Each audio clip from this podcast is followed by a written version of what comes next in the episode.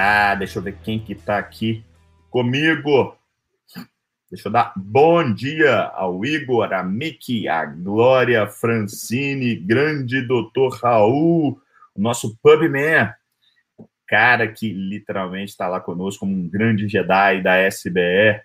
Ah, muito bom. Cacau Letras, me conta aí, galera. Vocês estão falando de onde, quem, qual que é a profissão de vocês? E já aproveita, deixa o like aqui no vídeo, isso aumenta a entrega desse conteúdo. Se você não gostou, tá tudo bem depois você tira, não tem problema nenhum, mas deixa aqui, para quem principalmente já conhece, isso ajuda demais o nosso canal aqui a entregar essa informação. Se você acredita na, na, nessa, nesse conteúdo educacional aqui como uma forma de melhorar a saúde, não só a sua saúde, a sua profissão, mas a saúde do nosso país, que é um dos meus grandes propósitos, e eu vejo isso através dos profissionais de saúde, por quê? Porque por mais que eu atenda pacientes todo santo dia, minha capacidade ela é limitada. Então, eu preciso desse exército de Jedi para a gente conseguir juntos é, alcançar um número maior de pessoas e realmente mudar radicalmente é, e, obviamente, positivamente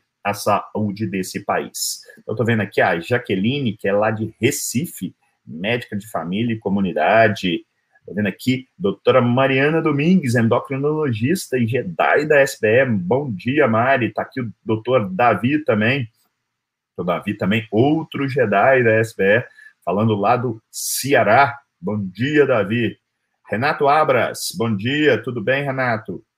Quem, quem, eu não conheço aqui, eu não lembro, às vezes é muita gente, né? Acaba me, me lembrem, ó, Fone em Equilíbrio, fonoaudióloga de Brasília. Lembrando que eu converso aqui basicamente com profissionais da saúde, tá? O discurso é voltado para eles. Tem menor problema, por exemplo, eu estou vendo aqui a Cacau Letras, que é de BH e é professora. Tá tudo bem ela assistir, mas o foco das lives do 717 é literalmente entregar valor, é fazer aquele arcabouço da, da, do profissional de saúde, seja você médico, é, fisioterapeuta, nutricionista, educador físico, para de fato você tá entendendo como transformar ciência em prática clínica.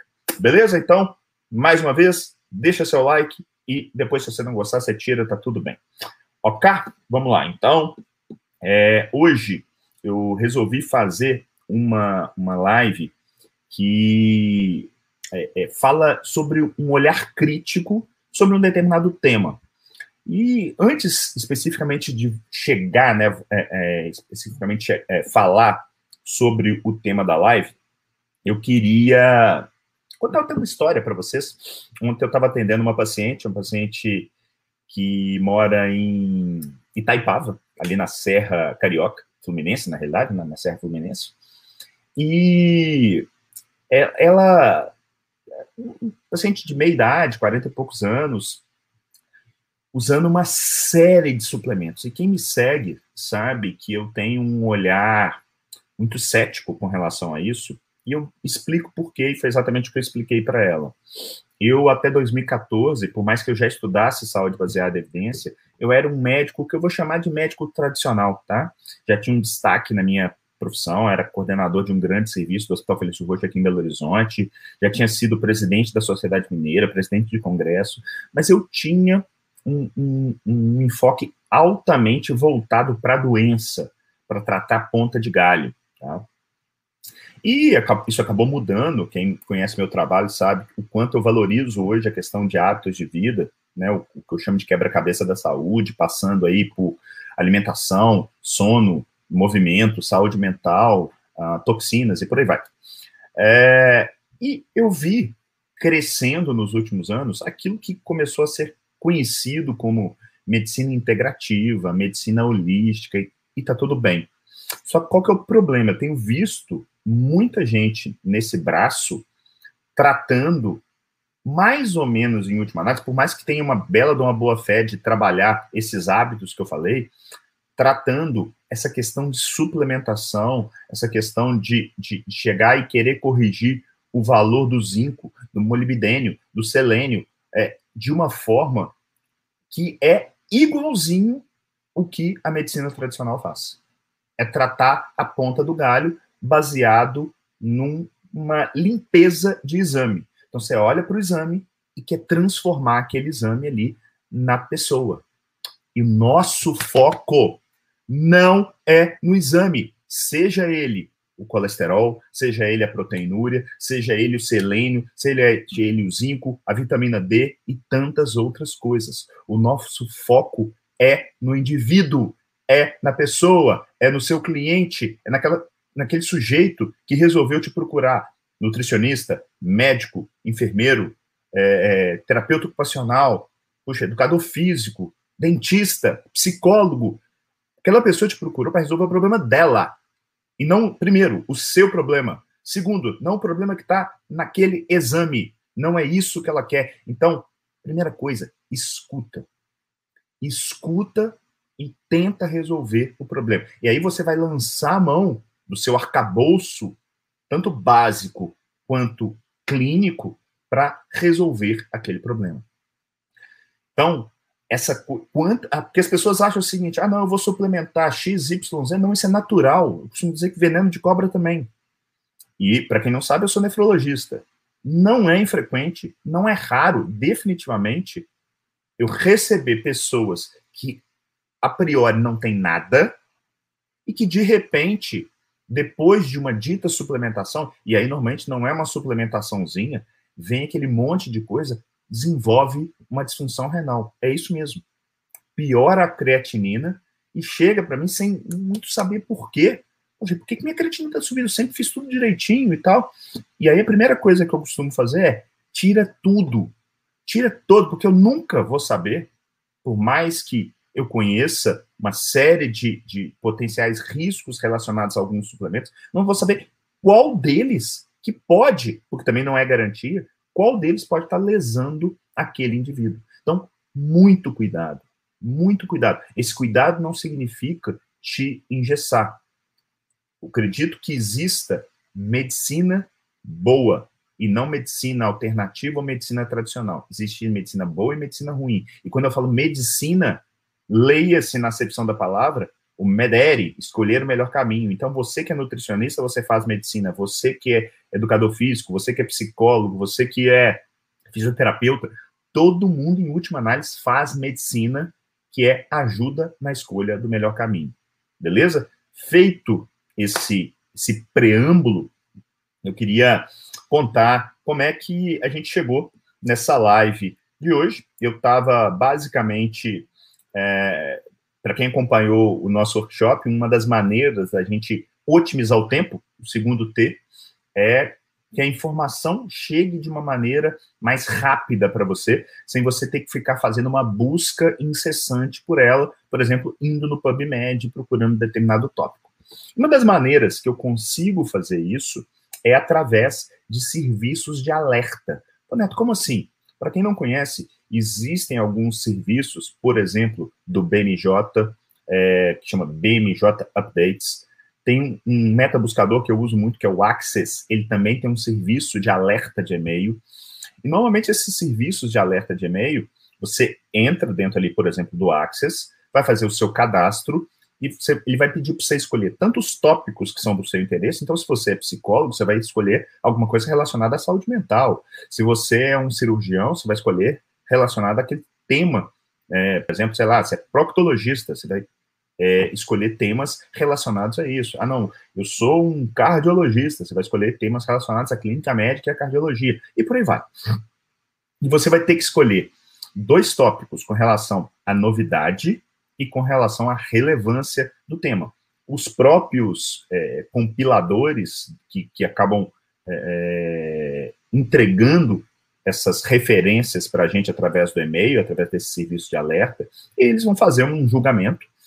E esse número ele varia de 1 a 7, sendo que quanto maior, mais específico. Ou seja, eu vou receber um menor número de artigos, mas provavelmente eles vão ser mais relevantes. Eu, particularmente, costumo deixar seis, ou seja, um a menos que o máximo, perdão, tanto para relevância quanto para novidade. Beleza? Então tá, eu vou mostrar para vocês aqui agora. Eu vou abrir o meu e-mail. Deixa eu ver aqui. E eu espero que vocês estejam vendo o meu e-mail, tá? Depois eu volto ali rapidamente na minha tela principal para ver se está tudo ok, se vocês estão vendo. Mas vendo esse e-mail, vocês vão ver, esse aqui é um, é um, um e-mail que eu recebi, ó, dia 19 de fevereiro agora, o último, do Access, que é uma dessas plataformas. E aqui tem vários artigos, tem até mais quatro aqui embaixo, são vários. Eu vou correr o olho, a primeira coisa que eu faço quando eu recebo isso, eu corro o olho e vejo aquilo que me interessa, aquilo que nem tanto e tal, não sei o quê. Então, por exemplo, é, deixa eu ver aqui. Esse aqui, ó, ó um, um, um, estudo de validação de, é, na verdade, um estudo prognóstico para doença renal crônica em diabetes tipo 1. Esse artigo me interessou. Mas não é sobre ele que eu quero falar hoje. Eu estou só mostrando aqui, por exemplo, eu poderia ter me interessado por esse aqui da semaglutida em pacientes obesos e tal. Mas o que, que me chamou a atenção de cara? Justamente ele era o primeiro, foi esse artigo aqui, ó, efeitos da suplementação de vitamina D na prevenção do diabetes tipo 2 em pacientes com pré-diabetes. Uma revisão sistemática com meta-análise. E eu lembro, quando eu bati o olho nisso aqui, eu falei, vai, interessante. O que, que eu fiz? Cliquei. No que eu clico, eu caio nessa página aqui, que me dá já o abstract do trabalho. Eu tenho, através do próprio é, é, Access, um acesso, por exemplo, pelo PubMed, é, para ler o, o, texto aqui na íntegra, por aí vai. Então, eu vou falar, eu vou mostrar o, o artigo na íntegra para vocês, mas quando eu corri o olho nisso aqui, alguma coisa me chamou a atenção e eu resolvi que valeria a pena uh, gastar, perder, entre aspas, gastar, acho que fica até melhor, gastar um pouco de, do meu tempo, do meu valioso tempo, assim como é o seu, vendo isso aqui, porque talvez aquilo, de uma certa maneira, modulasse a minha prática clínica. Pois bem, deixa eu voltar aqui para minha tela cheia. Ok. Show de bola.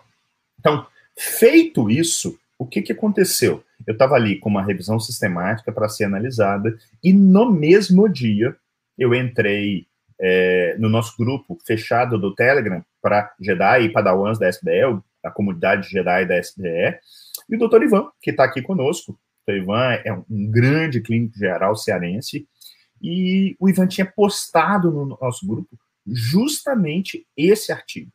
E aí, conversando com, com, com o Guilherme, eu falei, pô, Guilherme, olha que coincidência, cara. Eu bati o olho nesse artigo e por essa razão eu resolvi ler. E aí a gente falou assim, poxa, por que não levar isso para a turma e você mostrar, e foi o que eu resolvi fazer, mostrar para vocês o porquê que aquilo me chamou a atenção e como a gente faz uma análise crítica.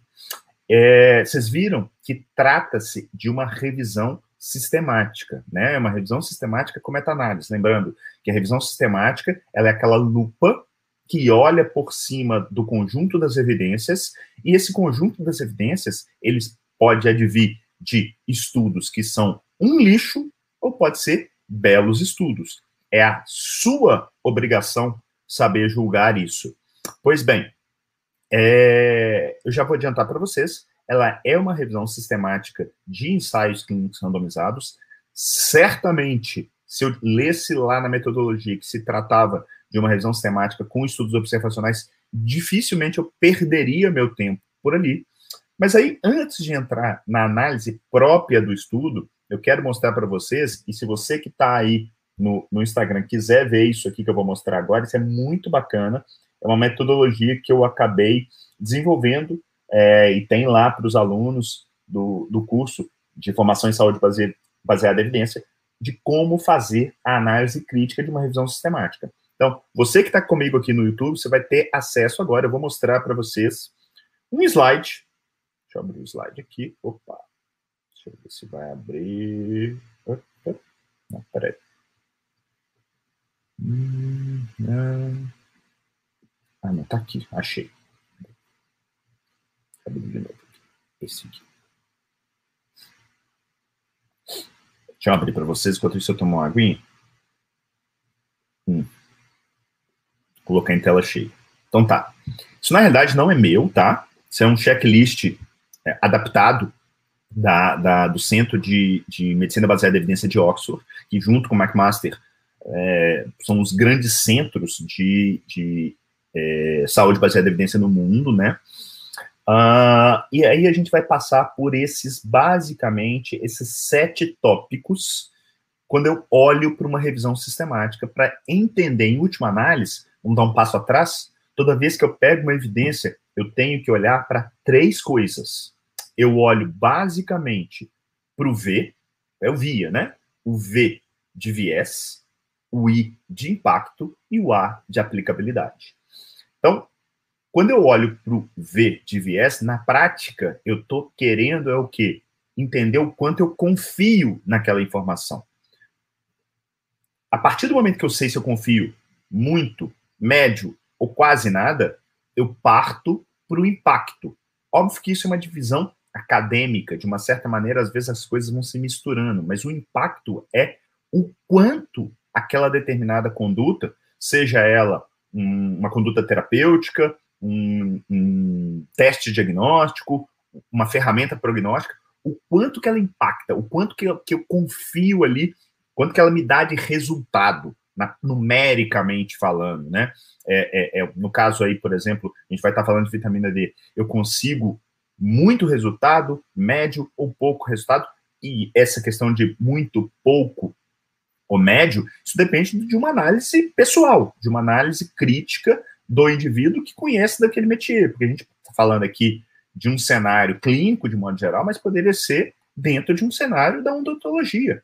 Então, o, o, ninguém melhor do que o dentista para fazer esse julgamento, mas a base estratégica é a mesma. Então, isso aqui não é sobre vitamina D e diabetes, é sobre como você, profissional de saúde, consegue fazer uma análise crítica independente da sua área. Por isso que muita gente fica assim, ah, não, mas é, eu não sou médico. Não, não é sobre medicina. Vocês vão ver que, literalmente, eu vou talvez dar algumas pitadinhas aí só para facilitar o entendimento, mas o que eu quero que você pegue é isso aqui.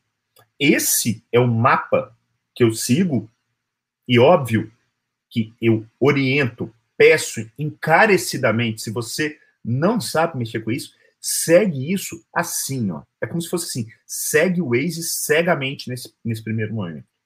Depois, você começa a mexer e, quiçá, você vai me dar alguma ideia, você que já é Jedi, por exemplo, o Ivan que já é Jedi, pode ser que ele já fala assim, não, peraí, Neto, eu preferi inverter isso aqui. E vocês vão ver que hoje mesmo eu vou fazer uma pequena inversão aqui por praticidade didática, por praticidade pedagógica em relação ao que eu pretendo entregar para vocês. Então, quais que são os sete passos na avaliação de uma revisão sistemática como essa que a gente vai fazer. Primeiro, foco na pergunta. Lembrando que eu tenho dúvidas básicas, o que é vitamina D, e dúvidas clínicas. Vitamina D no cenário lá vigente reduz diabetes ou pré-diabetes?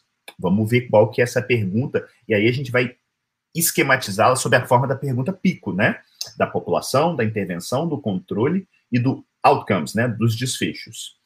Segundo e terceiro passo, a gente vai meio que fazer junto. Eu preciso saber se essa revisão sistemática, primeiro, se a busca foi abrangente, se ela realmente buscou em todos os lugares, não em todos, mas pelo menos os mais importantes, e se depois disso ele fez uma seleção apropriada. E como é que isso foi feito? Foi mais de um autor que foi é, fez a seleção dos artigos, eles chegaram isso numa conclusão juntos e não foi uma coisa isolada que pode estar totalmente enviesada.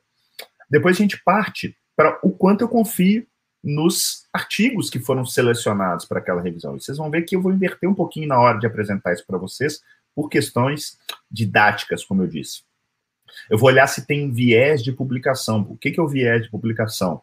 Na prática, estudos grandes, independente se eles são positivos ou negativos, eles tendem a serem publicados. Mas estudos pequenos, principalmente quando eles não vão de encontro àquilo que o pesquisador está buscando, e o pesquisador, como um ser humano qualquer comum, ele quer o resultado positivo, ele muitas vezes ele se frustra quando o resultado é negativo, por mais que o negativo seja altamente importante, porque ele ajuda na construção daquilo que nós, como comunidade científica, queremos gerar, que é aproximação da verdade. Depois eu vou olhar os dados, e aí ali eu já começo a ver impacto e se eu posso extrapolar esses dados para outras populações, tá? E depois a gente, quando tem presente, a gente vai dar uma olhada na meta-análise. Eu vou mostrar para vocês a meta-análise como um todo, mas focando principalmente se os estudos são comparáveis entre si, isso é muito fácil de se olhar de uma certa maneira, tem uma ferramenta estatística prática para isso, e também o grau de precisão, que em última análise eu vou estar olhando o resultado. Beleza? Deixa eu voltar aqui para a minha tela. Ok. Estão comigo? Doutora Janaína Kenner, minha querida amiga e grande Jedi da SBR, endocrinologista top aqui de BH. Bom dia. Estão me escutando? Tá dando para seguir? Já sabemos mais ou menos qual que vai ser nosso mapa, o que que nós vamos trilhar. Você aí que está no Instagram, vem para cá para o YouTube, você está perdendo aquilo que eu estou mostrando. Então vem para cá, vem para cá e já chega dando um like, porque depois se for o caso você tira. Isso ajuda demais aí a gente disseminar essa informação, ok? Então, temos o nosso mapa. Eu já mostrei para vocês qual que é o artigo, né? Que é aquele artigo que saiu no meu é, serviço de alerta do e-mail. Eu cliquei serviço de alerta do Access, eu acabei caindo nisso aqui, estou mudando aqui para vocês verem de novo, né? Aquela página do Access. E aí, eu vou já mostrar, eu li esse abstract, que na realidade é o abstract que está aqui, tá? Deixa eu... Ok, deixa eu dar uma aumentadinha. Show. Então, esse trabalho é um trabalho da Diabetes Care, é, agora do, do meio do ano passado, acabou chegando como um alerta recente para mim. Então, se a gente, primeira coisa, toda vez que você vai pegar um artigo, já corre o olho, então, é uma revisão sistemática com meta-análise num primeiro momento. E o que, que ele coloca no, no título? O efeito da suplementação de vitamina D na prevenção do diabetes tipo 2 em pacientes que já têm uma predisposição, que tem um pré-diabetes, beleza? Então, lembrando que a primeira coisa que a gente tem que olhar é a pergunta pico, ok? Então, se a gente tem a pergunta pico para ser olhada, a gente vai buscar dentro da pergunta pico a questão do racional, tá? Então vamos lá. Qual que é o background? E esse background aqui, ele é muito do racional. Então ele fala, ó, estudos observacionais mostraram associação, associação, associação não é causa da vitamina D, da insuficiência da vitamina D com diabetes. Ou seja, quem tinha mais insuficiência de vitamina D tinha mais diabetes. Mas não é claro se a intervenção, ou seja, dar suplemento de vitamina D, diminui o risco de diabetes mellitus tipo 2. Isso aqui é, para quem já conhece um pouquinho de ciência, isso é básico, mas para aquelas pessoas que estão fora, é, ela, normalmente ela passa, ela para aqui, ó. Eu acho que eu até vou abrir, vou voltar aqui, vou abrir isso aqui direto no meu navegador, porque eu consigo marcar para vocês, eu acho que vai ficar melhor, quer ver? Deixa eu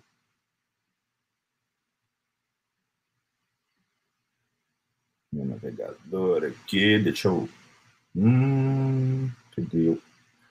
Eu tinha deixado isso na minha página, dá um tempinho. Diabetes. Aqui, achei. Que eu vou conseguir marcar, vai ficar mais fácil para mostrar para você, né? Porque aqui, ó, beleza? Show. Então tá. Ah, como é que a gente faz então nesse início? Ok, eu tenho aqui, então, eu tenho o racional, vocês vão ver que no texto também tem uma parte, porque você, alguém pode estar se perguntando assim, qual é a relação de vitamina D com diabetes mellitus? E tá tudo bem se você não souber, isso é básico. E quando eu falo básico, não é que você é um estúpido e você não entende disso, não. Tá tudo bem. Você tem que ter um porquê racional. O racional, ele tem que embasar. Ele, esse mecanismo que a gente é apaixonado por ele, ele é o alicerce da casa, mas ele não é a casa. Então, o alicerce é essa associação, estudos é, é, experimentais, por aí vai. Olha a proposta do estudo, e daqui a gente vai tirar a nossa pergunta pico, possivelmente, tá? Ó, avaliar se a suplementação de vitamina D reduz o risco do diabetes mellitus tipo 2 em pessoas com pré-diabetes. É, é a proposta, é isso que eu estou marcando aqui, tá? Então, eu, com isso, eu vou voltar aqui em vocês para gente é, conversar com relação à pergunta Pico, tá? Então tá, eu queria a ajuda de vocês. Se a proposta é aquela, qual que é a população? Qual que é a população que representa a pergunta pico dessa revisão sistemática? Alguém sugere? Coloca aqui para mim. Eu sei que demora um pouquinho, às vezes tem uma, uma lentidão aqui. Enquanto isso, eu tomo minha aguinha aqui. Qual que é a população de estudo dessa revisão sistemática? Quem eu estou estudando? Me conta aí, grande Milton, bom dia, bom dia, Marco. Quero saber exatamente quem é a população que está sendo estudado nessa revisão sistemática. São pacientes hipertensos? São pacientes obesos? Qual, qual que é o paciente, qual que é o perfil de paciente que está sendo estudado é, e que vai formar. Margarida colocou aqui, obesos. Não, não são obesos. Qual que é, quais são quais são os pacientes que estão sendo estudados. Vou voltar lá na proposta. Deixa eu abrir aqui direto. Aqui, ó. Propose, purpose. Avaliar a suplementação de vitamina D se ela reduz o risco de diabetes tipo 2 em pessoas com pré-diabetes. Qual é a população do estudo? Pré-diabéticos. Beleza. Tanto a Renata quanto o Robledo colocaram. Então, o nosso P são pré-diabéticos. Seja lá o que for isso, a gente vai olhar isso depois, mas eu estou desenhando com vocês a pergunta pico, tá? Qual que é a intervenção? Eu já sei que é em pré-diabéticos. Qual que é a intervenção que eu vou colocar? Coloca para mim, por favor, aí agora. E já vai pensando também no controle, tá? Vou voltar lá para vocês, para facilitar. Então, a proposta é avaliar a suplementação de vitamina D se ela reduz o risco de diabetes mellitus tipo 2 em pessoas com pré-diabetes. Ok? E aqui eu já vou colocar mais uma coisa. Ó. Na seleção de estudos, os randomizados que avaliaram suplementação de vitamina D versus o placebo. Então, qual que é o I? Qual que é a intervenção? Volto aqui para vocês. Vou tirar para conversar com a turma. Voltei. Então já sabemos o P, pré-diabéticos. O Robledo, o Rodrigo, a Noemi colocaram. A intervenção é suplementação de vitamina D. Vocês devem, muitos devem já estar se perguntando assim, tá, mas quanto? Calma. Calma. Calma, Padawan.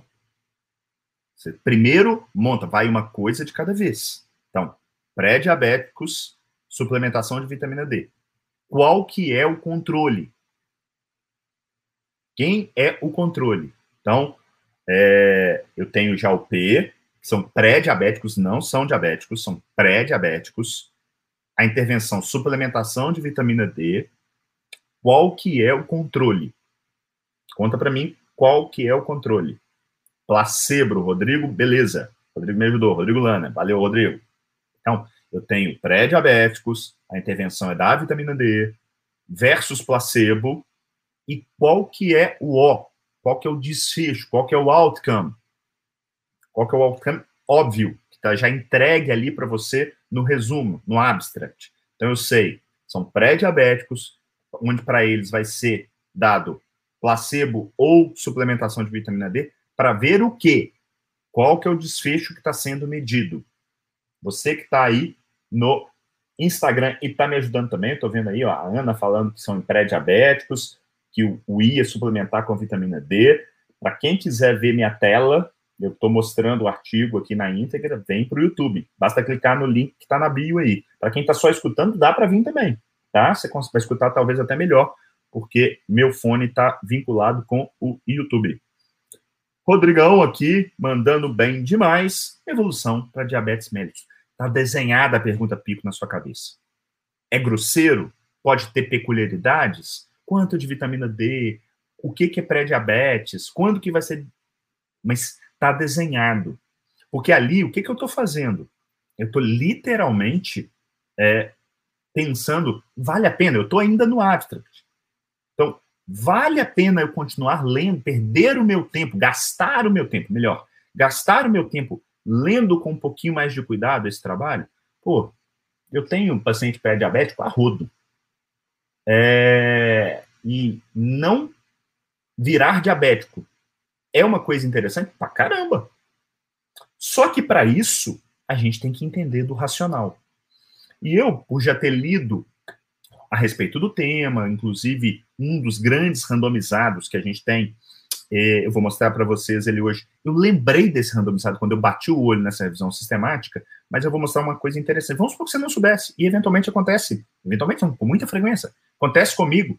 Não, qual que é o racional disso aí? Antes, como deixar aqui para mim, ó, deixa o like. Tá gostando? Tá, tá valendo a pena?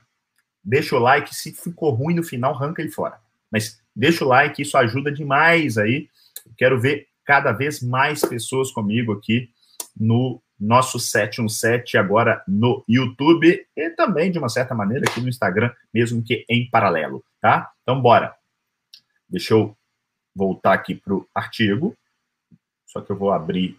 Peraí. Aqui. Peraí. Aqui. Aqui eu consigo marcar, fica melhor. Então tá. Ó, a primeira página do artigo aqui é o resumo. Tá?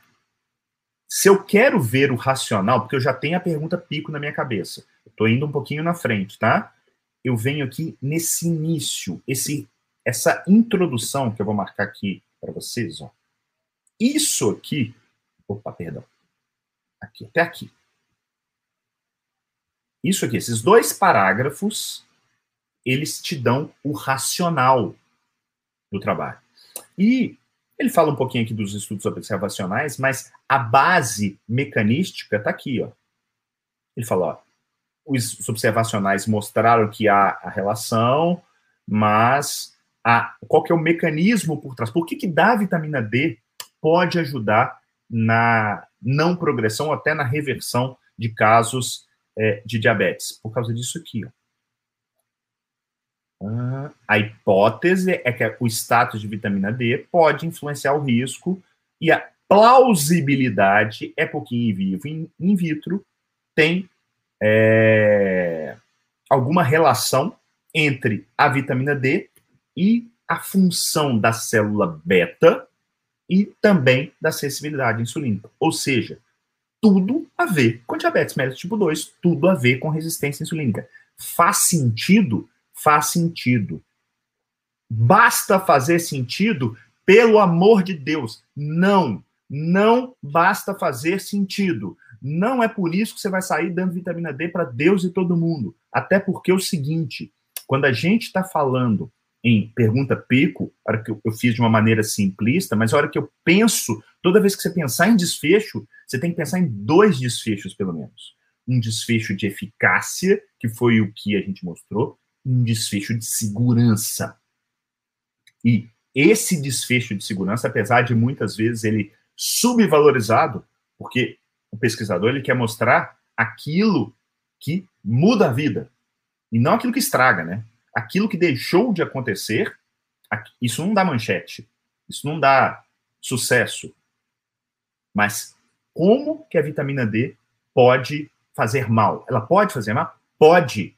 Não, Mineto, pode nada. Eu já dialisei, foi um ou dois ou três, não, alguns pacientes com intoxicação por vitamina D. Diálise, sabe? Meter catéter no pescoço, puxar o sangue. É, diálise. Não foi um ou dois, não. Então, abram o olho. Tudo nessa vida tem prós e contras. Mas, ok, eu acho que para um primeiro passo, está muito bom. A gente consegue aqui já ter um desenho da pergunta PI. Vou voltar. E aqui eu vou mostrar, antes de seguir com a análise crítica dessa revisão sistemática, o que me fez continuar a ler o trabalho. Então, o que, que eu olhei aqui no abstract? Eu vi o tema, já desenhei minha pergunta pico, depois eu vim para cá ó, e vi que era de ensaio clínico randomizado. Beleza, vale a pena continuar. Já corri o olho aqui, ó, os trials dá impressão ó, que foram trials interessantes, publicados de forma independente, uh, e a gente precisa saber se foi uma pessoa só ou mais de uma pessoa. Mas ok, beleza. Mas olha isso aqui que interessante. Olha que eu vi no resultado, a suplementação reduziu o risco de DM2 com um risco relativo de 0,89, com um intervalo de confiança confiável. Total, aqui. Então, esse dado aqui, eu falei, uai, porque se ele fosse negativo, por que, que eu ia continuar? Não, não, por mais que eu trabalhos negativos tenham o seu impacto, eu, se eu tivesse num, num, num estudo é, juntando outras evidências, talvez me fizesse sentido, mas aqui, para mim, fez sentido o fato dele ser positivo. Isso me chamou a atenção. E vocês vão ver que tem uma situação interessante aqui, que é, ele foi positivo no global, mas a hora que eles dividiram, ele foi positivo para não obesos e foi negativo para obesos. Depois a gente fala a respeito disso. Mas foi isso que me motivou a ler essa revisão sistemática. Tá ok? Deixa eu voltar aqui para ver se vocês estão entendendo o meu discurso. Conta para mim. Tá claro? Deu para entender o porquê que o Neto optou por ler esse, esse trabalho? Porque eu passo o crivo em dezenas, quizás centenas de trabalhos. Né? Por mês, certamente centenas. Mas eu leio poucos. Esse foi um dos que eu escolhi ler. Então, me pareceu, lendo o resumo, que o assunto me interessava, porque eu já corri o olho ali na pergunta pica, pico e no racional, e aparentemente os estudos eram de uma magnitude é, de confiança maior, ou seja, derivado de ensaios clínicos randomizados, e mais, com resultado positivo. Beleza? Show? Então, esse é o motivo que me fez ler esse estudo. Depois, a gente vai partir agora para a questão da busca e da seleção. Então, deixa eu voltar aqui para o trabalho. É, tá, aqui, achei. Achei, vamos lá. Então, beleza. Onde que eu vou para busca e seleção? Logo abaixo do racional, eu não vou ficar lendo todo o racional, a gente vai ter a parte de métodos. Tá? Então aqui já chama atenção uma coisa, que é uma dúvida que talvez tenha pairado já na cabeça das pessoas. O que, que é pré-diabético? Então, o critério de inclusão foi população acima de 18 anos com pré-diabetes dividido pelos, definido pelos critérios da Organização Mundial de Saúde, que é um. Ou poderia ser também. Cadê? Ah, na verdade, o que eu quero mostrar aqui para vocês é o seguinte: sim, são vários critérios. Não é um critério único. E que é um negócio até quase que esperado. Você, uma, um tipo de patologia que tem várias definições, isso é um problema. Isso, né? Você tem também aqui, ó, definições da ADA. Mas isso é um problema? Sim. É um problema que inviabiliza o trabalho? Não. Porque no fundo, no fundo, é mais ou menos eu falar assim: não interessa para mim se o cara pesa 90. Eu quero saber se depois de algum tempo ele está pesando 80. Então não me interessa para mim se a glicemia é entre X e Y, ou se a glicemoglobina é entre X e Y. Eu quero saber o seguinte: a tendência de melhora na glicemia com essa intervenção foi válida? Então, para mim, vale. Para mim tá tudo bem. Sabendo dessa dificuldade, para mim tá tudo bem, porque eu vou avaliar tendência. Ok? Então, isso não desabona o trabalho. E ele fala aqui, ó, que são vários tipos de intervenção, mesma coisa, né? Não, não, não, se você quer achar uma revisão sistemática onde todo mundo usa a mesma dose de vitamina D, isso é ilusão. Vai ter um que vai usar muito, dose muito alta, outro vai usar dose baixa, outro vai usar dose mensal, outro vai usar dose semanal. Ai, Neto, como é que eu faço e tal? Vou te mostrar. Fica comigo que eu vou te mostrar como é que eu traduzo isso em se é que eu vou usar isso na minha prática clínica, beleza? Ele fala aqui um pouquinho do placebo, dos desfechos e por aí vai. Quem que ele tirou, né? Então, é, é, reporte de caso, série de caso e por aí vai, beleza. Também tirou, ó, trials pequenos, com duração pequena, menos de seis meses. Mas eu quero chegar aqui, ó, tanto nas fontes, são os itens 2 e 3 na análise de revisão sistemáticas, nas fontes e no tipo de estudo. Então, as fontes, ele usou Medline, ele usou Cochrane, procurou na plataforma da, da, da OMS. Então, ele fez uma busca, aparentemente, em grandes plataformas. Aí a gente se pergunta, ele procurou no Embase, né? Aqui, ó, no Embase. Mas será que ele fez uma busca em que ele chama de Grey Literature, que é a literatura cinza? Dica: Ctrl F ou Command F, se você tiver no Mac, escreva aqui, ó. Gray. Só apareceu lá embaixo, no nome de um autor. Eu não tenho procura a primeira monta em literatura cinza. O que é literatura cinza? Literatura cinza é aquilo que foi publicado, às vezes, num congresso, e não foi para uma revista. Uh, então, aparentemente, é um, é um buraco. A outra coisa que a gente tem, voltando aqui, então, é talvez eu desse um, um amarelo aí na, na busca, tá? Por não ter buscado. E ele fala: olha, se quiser ver com mais detalhes, tem uma coisa no suplemento. Para mim, nesse momento, não valia a pena perder tempo com isso. Então, como é que eles selecionaram os estudos? Tiraram as duplicatas e, isso é importante, ó, dois revisores independentes fizeram o screening. E os desacordos foram resolvidos por consenso ou por opinião de um terceiro autor. Então, beleza. Então, eles buscaram de uma forma ampla, talvez pudesse ter ido um pouquinho mais até, pelo que está escrito no corpo do, da metodologia, e o tópico 3, que é a questão da seleção dos estudos, beleza, não foi uma pessoa só escolhendo. Outra coisa, deixa eu ver aqui, é se por acaso. Hum, deixa eu, Ctrl F, English. Ah, não apareceu para mim. Pelo menos ter visto em algum local aqui, não estou vendo como é que está escrito. Uh, mas, basicamente, é saber se eles procuraram trabalhos em outras línguas e não só o inglês. Eles procuraram, tá? Eu não estou achando aqui agora, não vou perder tempo com isso caçando isso aqui, mas basicamente tem falando. Então, esses primeiros três tópicos estão definidos: a pergunta pico, o, o tipo de seleção do, do, do, estudo e as fontes, tá? A, o quarto tópico que a gente falaria seria dos viés. E eu vou falar um pouquinho, porque aqui ele já começa a falar, ó, avaliação do risco de bias, de viés. Ele usou Ó, eles usaram a ferramenta da Cochrane, que é uma boa ferramenta que usa basicamente esses viés aqui, que são os vieses que são mais importantes. Então, beleza. Quando é na Cochrane é legal que, de uma certa maneira, ele já te entrega o, os vieses numa, numa, de uma forma gráfica. Mas se eu quiser saber como é que foi o resultado desses vieses, eu vou bater ali, ó, bias, avaliação do bias, vou descendo, ó, ah, Aqui, ó. Aqui interessante, ó. O risco de, de, de, de viés é mostrado na, no suplemento, mas, ó, três trabalhos, e ele dá a referência, baixo risco de viés. Um, um risco indeterminado.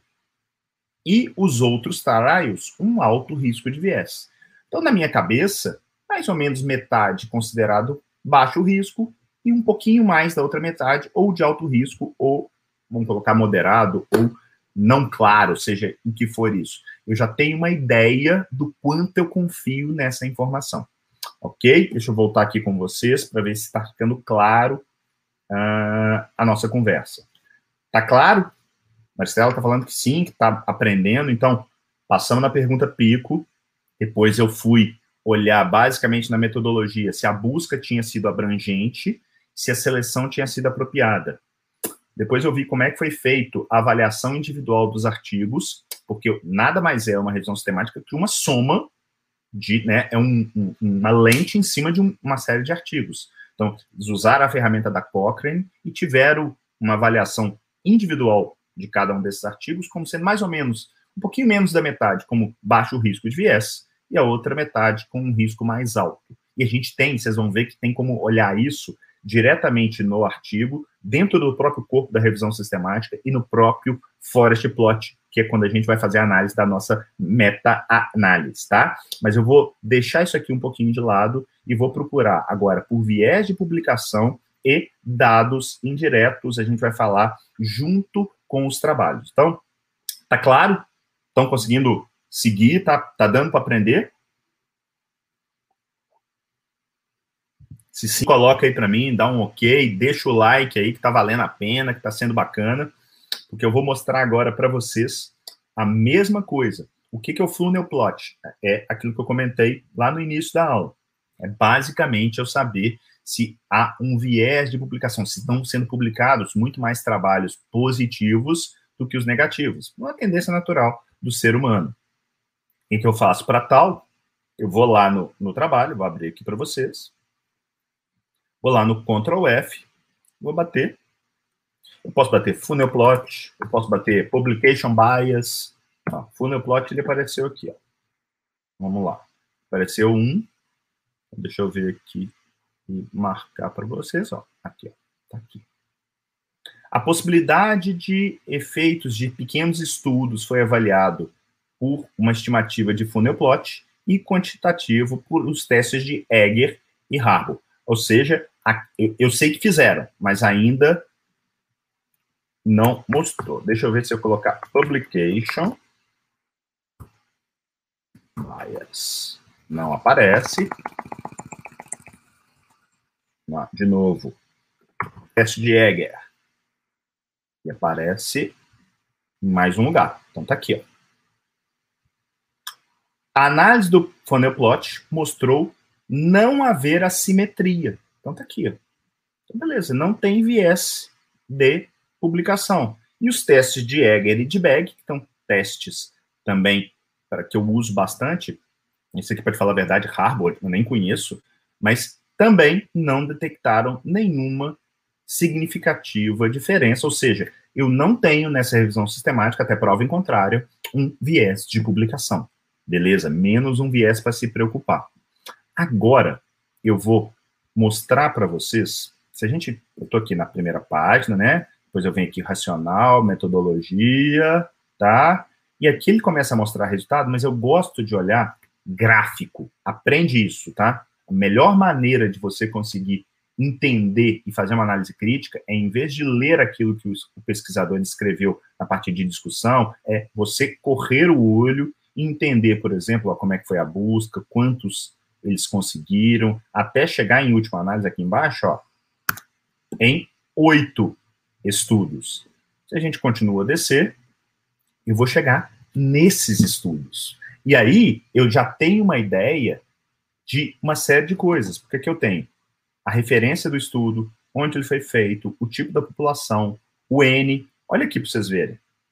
Esse estudo aqui com 117 pessoas, esse 173. Opa.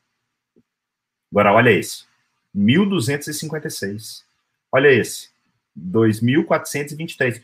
Qual desses estudos vocês acham que vai valer mais aqui no resultado final da nossa revisão sistemática? Esses pequenininhos ou esses dois?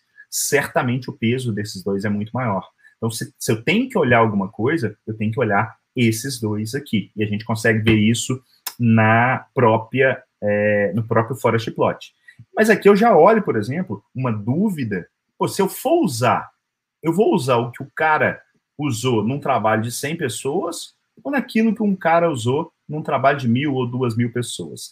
Lembra que aqui, ó, ele não usou vitamina D inativa, ele usou o L-calcitol, que na realidade é uma forma ativa da vitamina D, para quem é da área de nefrologia, está muito acostumado com calcitriol, está muito acostumado com alfa-calcidol, com paracalcitol, que é, é, naquele paciente que não tem rim funcionante, ele não consegue fazer hidroxilação é, tão efetivamente por não ter o rim, então a gente acaba lançando mão dessa, dessa droga aí para tratamento de hiperparatiroidismo. Mas olha aqui, ó, o maior de todos usou 4 mil unidades por semana. Acaba sendo uma referência. Opa, tá ligado aqui meu alerta, eu posso ter isso aqui como norte. Beleza, então tá. Vamos olhar agora a questão é, do Forest Plot, tá? Todo Forest Plot, aqui estão, como é que eu... Primeira coisa, tá? Toda vez que você pega um Forest Plot, e isso eu quero que você preste muita atenção, é mais ou menos quando o residente de clínica chega e ele morre de medo de olhar um eletro. Ah, para você que não está acostumado a olhar para isso aqui, parece ser um bicho de sete cabeças. Não é. Não é. Eu vou dissecar isso aqui para você de uma maneira que vocês vão ver. Com 5, 10 minutos, você está entendendo do que, que se trata isso. A primeira coisa é, todo forest plot, ele tem algum algum desfecho que está sendo medido. Que tá, vai estar tá onde? Vai estar tá aqui embaixo. Bom, são dois. Então, o que, que ele está medindo? Então, está aqui, ó. O aparecimento de um diabetes de novo, ou seja, virar diabético, naqueles trials com vitamina D, sendo que no grupo A ele está usando risco relativo, no grupo B, ele tá, no, no Forest Sport ele está usando hazard ratio. Vamos analisar o de cima, tá? Aquele que não leva em consideração o tempo, que é o hazard ratio. Então tá. Eu vou olhar aqui nessa tabela, nessa, nessa coluna aqui, eu tenho os estudos, aí eu tenho aqui o número de eventos. Quanto mais evento, mais poder tem o estudo, mais confiança eu tenho naquele resultado, tá? Aqui, olha o peso. Se eu pegar aqueles dois artigos, o do Kawahara de 2018 e do Pitas de 2019, 60 mais 20, 80% do resultado da revisão sistemática como amaria escutar isso. É... Não, me fugiu o matemático lá do 80-20. É... Daqui a pouco eu venho, ou então alguém me ajuda aí. Me fugiu. É, 80% do peso dessa, dessa meta-análise é desses dois estudos. Isso é muito importante, tá? E aqui está o resultado, ok? Outra coisa que eu consigo já ver esse peso, enquanto eu confio em cada estudo, é no tamanho dessa linha. Quanto maior a linha, maior o intervalo de confiança. Menos eu confio naquele trabalho. Menos segurança. Você pega aqui, ó, o resultado é o pontinho na linha. Esse trabalho aqui favoreceu o controle. Todos os outros, apesar de só esse conseguir eficácia estatística, tiveram uma tendência de favorecer a vitamina D. Deixa eu dar um zoom aqui, que deve ficar melhor. Então, vocês veem que esse é o pontinho e o intervalo de confiança de 95% é o que vai daqui, ou seja, 0,45 até 4, mais ou menos. Ok? Só que, quanto maior o, o, ponto que marca o resultado e menor o intervalo de confiança, maior a confiabilidade no trabalho. Ou seja, os nossos dois trabalhos que mais pesam nessa meta-análise são esse, que olha o tamanho do quadradão aqui marcando, e olha o tamanhozinho da, da, da, do intervalo de confiança, e esse. Eu vou pegar um deles, o maior, tá? O que, que é o resultado? Eu posso ficar aqui no olho, eu vejo que passa o intervalo de confiança, mas passa quanto? Aqui, olha. O resultado foi 0,91 ou seja, isso é o risco relativo. Começa que eu trato a redução de risco relativo, 1 menos isso, ou seja, 0,09. Uma redução de 9% em que? No desfecho, progressão para diabéticos, naqueles pré-diabéticos onde foi suplementado vitamina D. Só que é um estudo considerado negativo, isoladamente. Por quê? Porque ele passa a barreira do 1 mesmo que por muito pouco. Ok? Beleza. Isso aqui, se eu usar a, a saúde baseada em evidência de uma forma engessada, vou falar assim, olhando só o artigo, vou falar, não funciona. Mas quando eu vi esse trabalho, esse trabalho é antigo, eu vou mostrar ele para vocês, eu fiquei com isso na cabeça. Eu falei, cara, tendência bem forte.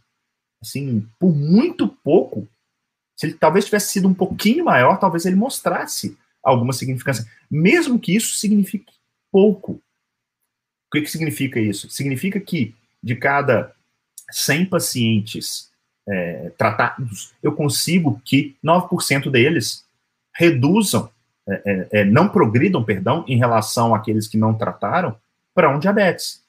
Poxa, então, na hora que eu penso o como a doença diabetes é prevalente como ela pode trazer problemas, isso é no mínimo para colocar uma pulga atrás da orelha, que é um negócio. Agora, sempre lembrando que existe algum tipo de risco. Perceba que o tempo todo eu estou julgando com essa questão de custo versus benefício. Custo versus benefício. Eu pego o resultado final e olha o que, que o resultado final deu. Menos 11%.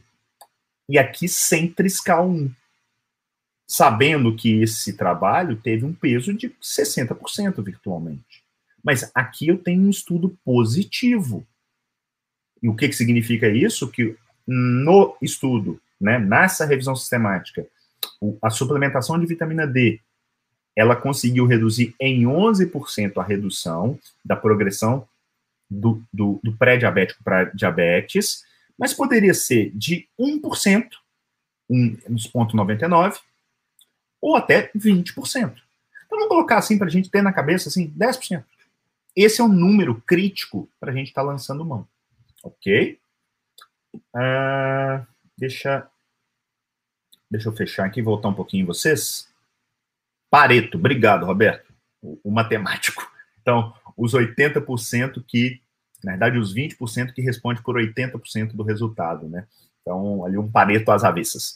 Uh, mas, beleza, galera. Tá claro? Tá claro até aqui? Ali eu já fiz uma primeira análise da, do meu forest plot, mostrando, eu não falei ainda de inconsistência, não falei totalmente do resultado, até falei um pouquinho, mas eu descobri ali dentro daquela análise o que que pesa, o que que não pesa. E aquele trabalho de 2019, ele está aqui.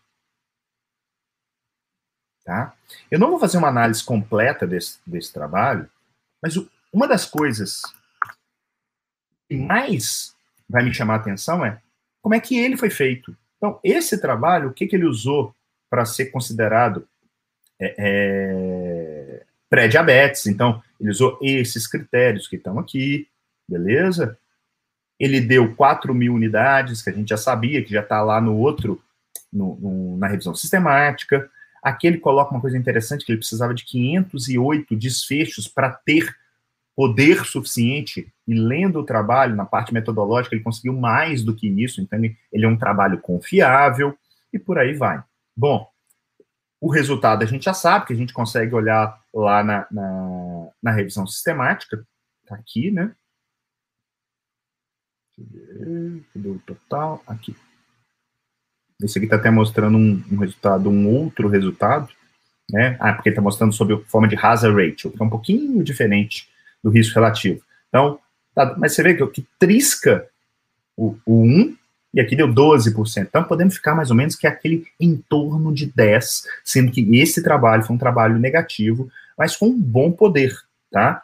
Eu, eu olho isso na parte de metodologia. No final da metodologia, você tem essa parte de análise estatística, que eu não vou entrar, conversar com vocês agora.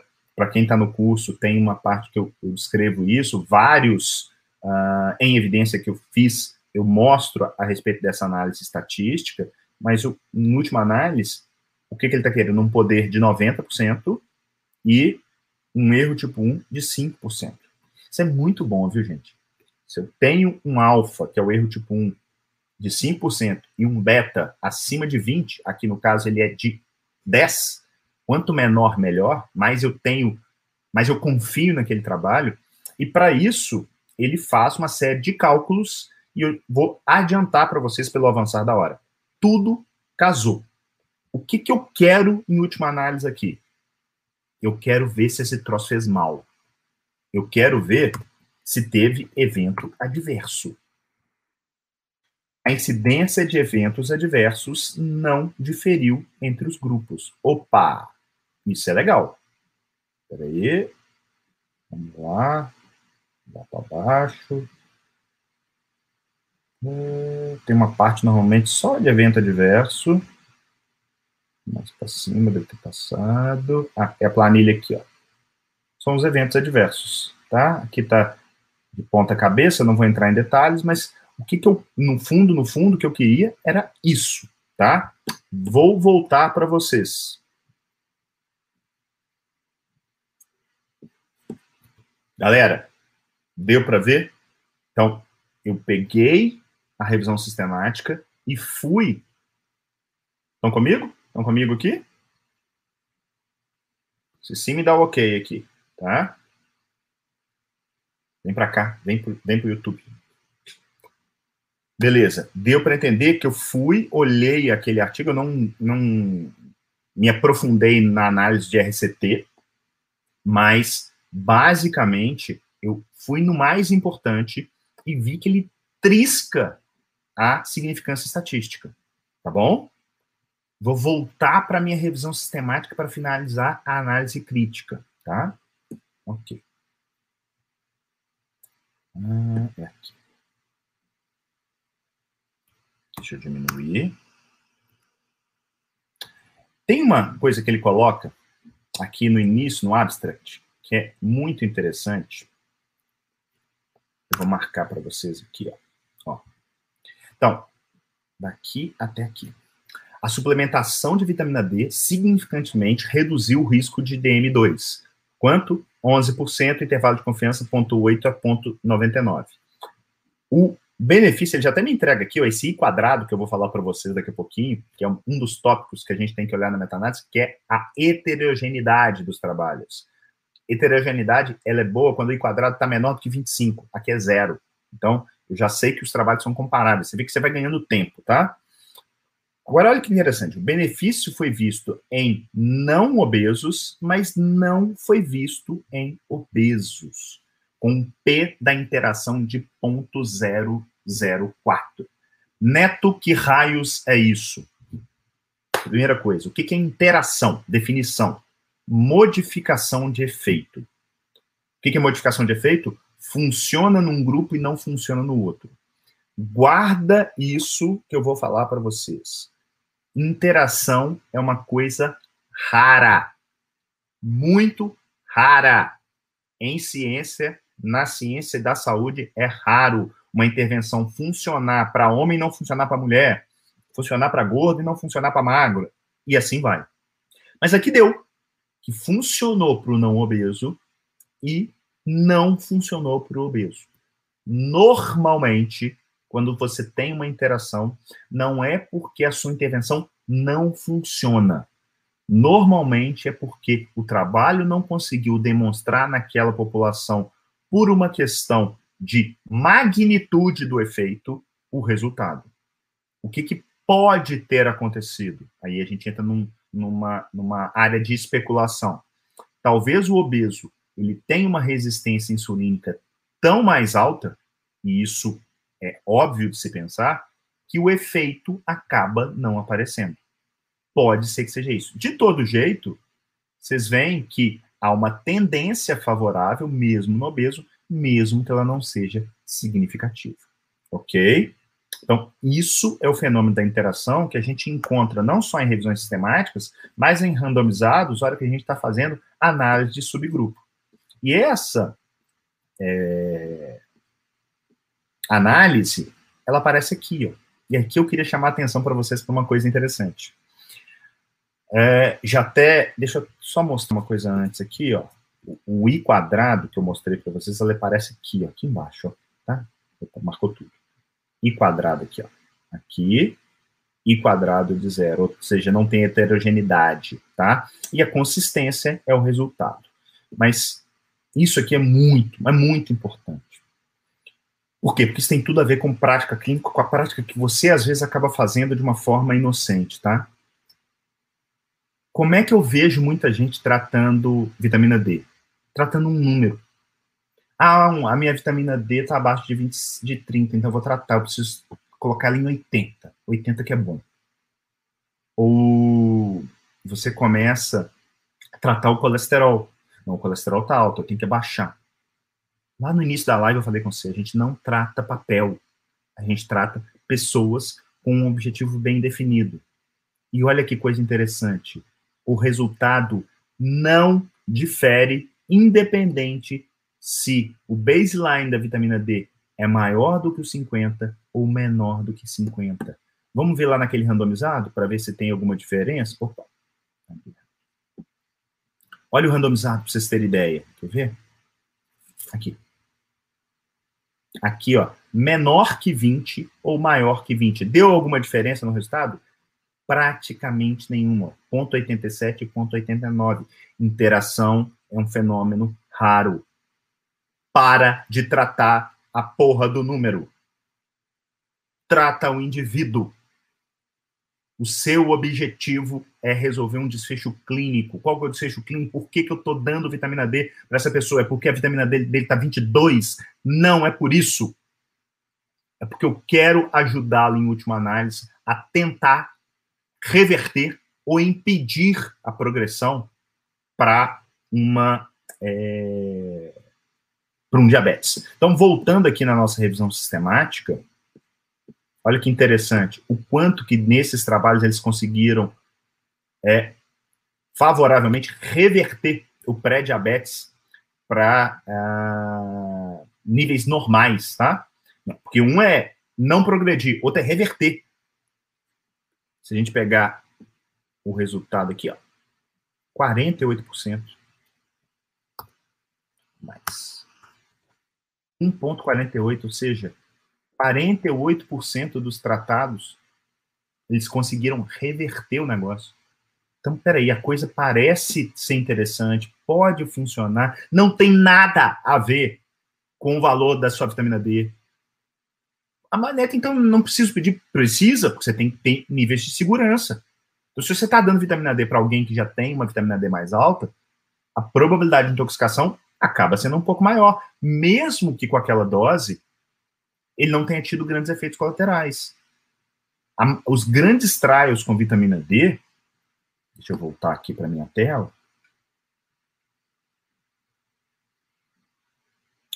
Os grandes trials com vitamina D, gente, eles mostram segurança em suplementações até 2 mil unidades. Esse trial com um pouco menor, mas mesmo assim não é tão pequeno assim, ele viu uma relativa segurança com 4 mil unidades por dia. Então, daria para a gente extrapolar isso para a prática, e aí a gente entra no ar da aplicabilidade. Sim, eu acho que é um estudo que, com todos os problemas, ele é relativamente confiável. A outra coisa, ele tem um impacto bem relevante, no meu ponto de vista, sobre a premissa de desfecho clínico, considerando ou reversão do diabetes, do pré-diabetes, ou não progressão. Eu acho isso super interessante. Aparentemente, os benefícios maiores são nos não obesos, o que não significa que não funcione no obeso. E aí você tem uma série de explicações. O Lana está colocando aqui: os obesos possam, os obesos podem ser que têm maior adesão às medidas dietéticas e mudanças, uh, mudanças de hábitos de vida, o que poderia explicar a diferença. É, a gente começa, Olana, literalmente a especular. Você pode falar o seguinte: olha, o obeso ele tem um sequestro da vitamina D no tecido gorduroso. Então, você tem outros motivos para o impacto naquela pessoa, em última análise, ser um pouco menor. O que não significa não funcionar. E por que, que eu tiro essa conclusão? Porque o fenômeno da interação é muito raro. Agora, a tendência, como o impacto é menor, eu ser menos liberal para uso no obeso. Então, para quem o Neto, depois dessa hora de conversa com vocês hoje, usaria doses de até 4 mil unidades por dia para olhando só para isso, com, buscando desfecho clínico. Não é no cara que tem vitamina D de XYZ. É naquele que tem um pré-diabetes e que pode ser que eu consiga evoluir, é, é impedir a evolução para um diabetes estabelecido. É óbvio que isso não significa que você vai abrir mão do que funciona de fato, que, por exemplo, é uma restrição de carboidrato. Não tem dúvida. As coisas são complementares. É isso que chama-se empilhamento de evidência. Empilhamento de evidência com repercussão em prática clínica diária. Não é sobre tratar a vitamina D, é sobre tratar a gente. Não é sobre ter certeza absoluta, porque uma coisa que eu vejo acontecer às vezes com quem nunca trabalhou com evidência é ele fica tão crítico ele, ele se ingessa. Ele passa a não usar. Não, eu vou ter que primeiro não usar. Não é isso. A gente vai errar. Acostuma com isso. O que a ciência nos dá é a probabilidade de errar menos. E é fazendo coisas como isso que eu fiz aqui para vocês agora que definitivamente você vai se aproximar de ser um melhor profissional de saúde que consiga melhorar sua tomada de decisão, reduzir seu tempo para fazer isso, ter mais tempo para fazer as coisas, outras coisas da vida que são tão boas, ter triunfo, ter sucesso com seu paciente, com seu cliente e como profissional, e isso promover uma transformação não só pessoal, mas de todo o envolto aí que refere à saúde. Beleza? Então, é, essa é a conclusão. Deixa eu ver algumas perguntas aqui. Uh, Robledo, quem sabe uma dosagem maior nos idosos? E o risco? Você tem segurança para tal? Será que vale a pena submetê-lo a esse risco? Será que isso vai mudar tanto a vida dele? Será que não é melhor você, ao invés disso, insistir com mais afinco na questão de qualidade de vida, de mudança de hábito de vida. Agora, por outro lado, vamos supor que seja um obeso com uma vitamina D muito baixa. Dá para ter uma relativa segurança. Será que eu consigo, então, dar uma dose um pouquinho mais alta do que aquelas 4 mil que eu estou dando por dia? Acho que sim. Percebe que a coisa é norteadora, ela não é definidora, ela não é faça ou não faça, ela não é essa dicotomia que a maioria das pessoas que quer crer, né? Essa polarização, que foi o que eu comecei a falar no início da live, ela me incomoda profundamente. Que é essa polarização do tipo, é, eu faço medicina tradicional e esses, esses picareta da, da, da alternativa estão aí querendo roubar os meus pacientes, e o outro da, da, da medicina alternativa chegando, medicina, qualquer área, tá? Saúde. Falando, nossa, é um absurdo que essa turma da medicina convencional faz. Não existe medicina convencional e medicina alternativa, existe boa e má medicina. Isso é fazer boa e má medicina. Então, me deixa aí o que, que você achou, coloca para mim seu comentário, se você gostou, se você não gostou, deixa tópicos para a gente é, abordar em outras situações e por aí vai. O Igor está fazendo uma pergunta aqui, o Igor Souza. Viés de seleção pode inviabilizar um estudo? Pode. Pode inviabilizar um estudo. Tem absolutamente nada a ver com, com a live de hoje, mas sim. Se, por exemplo, você quer estudar, sei lá, é... angina, e qualquer dor no peito você coloca como sendo seu critério de seleção, isso é uma puta de um viés de seleção. Pode até ter gases ali, pode ter costocondrite, né? Então, sim, sem dúvida. Ó, oh, beleza, Roberto, que bom, que bom, que bom que você gostou. Lembrando que a live fica aqui por uma semana, então se você quiser ver, rever, assistir quantas vezes você quiser, tomar nota, tentar fazer, né, transporta isso para sua prática, faça isso, pega o, o, o, o esse esse trabalho, esse essa metodologia e aplica no seu dia a dia. Não adianta fazer curso de inglês se você não pratica. É a mesma coisa para saúde baseada em evidência. Então, pratique e depois é, de uma semana a gente deixa só para os alunos da, e, e, membros da comunidade de Jedi da SBR. Beleza? Que bom, Cristiane, que você gostou. Fico feliz. Valeu demais, Maristela. Muito obrigado, Noemi, querida amiga. Gersiliane, muito bom. É um tema mais um pouquinho mais denso, mas é dessa maneira que vocês vão conseguir transformar teoria em prática. Então, eu espero que, é, se você está saindo incomodado da live, incomodado no sentido assim, cara, eu preciso melhorar, saiba que você está no caminho certo. Agora, se você é daquele que está em um dos extremos e fala assim, babaca, sabe nada, vou dar vitamina D para todo mundo porque vitamina D é essencial. Tá tudo bem siga o seu caminho, que Deus o proteja, mas realmente a sua probabilidade de errar, sinto te dizer, é infinitamente maior do que a minha, e errando, os seus resultados acabam sendo piores. Tá bom? Ah, então, gostou? Compartilha, é, deixa aí seu comentário, é muito importante para mim saber o que que literalmente é, vocês acharam, se o que, que eu posso melhorar, porque isso aqui é feito para você. Ok? Forte abraço, fiquem com Deus e até semana que vem. Tchau, tchau. Ah, Ana Paula, ó, iniciante no Jedi da SBR. Muito bem-vinda, Padawan. Valeu, galera. Muito bom, muito bom. Josiane, Marco, grande Robledo. Valeu demais. Obrigado aí pela, pela audiência, porque isso me dá aquele tesão de toda quinta-feira de manhã estar aqui com vocês. Ok? Valeu, turma!